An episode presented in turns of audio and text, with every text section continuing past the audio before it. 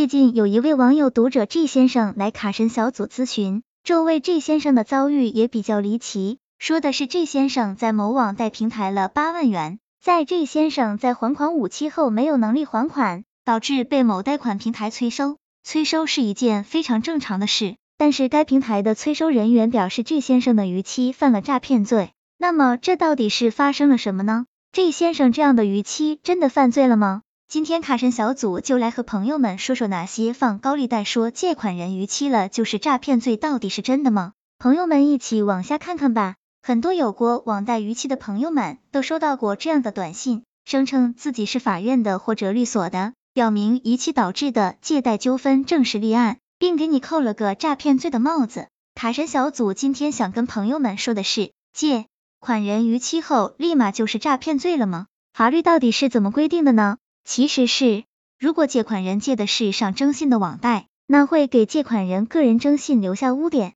如果不及时补救，会给借款人的生活带来许多麻烦。同时，卡神小组在解释之前，先来回答另一个问题：何种情况下可以不还贷款利息？那就是高利贷，年化超过百分之三十六，法律明文规定，年化率超过百分之三十六的借款利息，借款人无需归还。说的更彻底一点是这样的：第一，借贷产品的利息是年化百分之二十四内的，那就是受法律保护，一定要归还。第二，如果年化超过了百分之二十四，在百分之二十四到百分之三十六之间的那部分利息，既不违法也不受法律保护，出款方有权向借款人收取该利息，当然借款人也有权不付该部分利息，也就是一个灰色地带。第三。年化已经超过百分之三十六了，这部分利息自然不用说了，不用还。也就是说呢，如果朋友们遇到高利贷，除了本金和合法利息，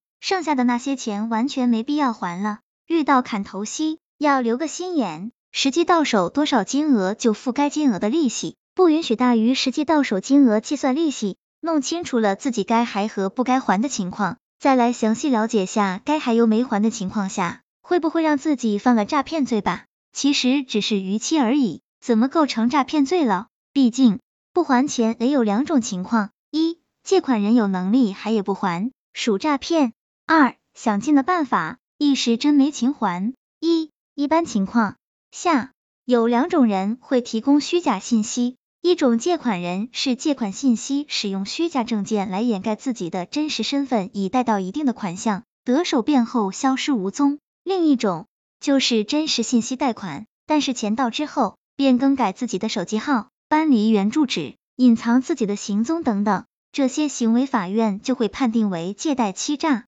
二、法院最终判决也没用，当债主出借人向法院提起诉讼，法院会收集借款人的个人信息和经济状况，若没有偿还能力，自然不会有牢狱之灾，但有能力还款而拒不还款的情况下。就会被拒不执行判决罪定罪坐牢。卡神小组总结：欠债还钱天经地义，这个是自古不变的真理。但卡神小组要说的是，对于那些非自己主观意愿去借的高利贷，朋友们真的应该要学会自我保护。同时，卡神小组也提醒朋友们，不管自己处于什么境地，只要自己借钱时都要三思，要多想想自己时候能能力还款，自己时候真的到了需要借款的时候。卡神小组建议朋友们，当真自己到了万不得已的时候，不妨先问问自己的至亲好友，在不行的情况下，再向银行或金融机构借款，毕竟家人才是自己最大的靠山。希望这个资料对朋友们有所帮助。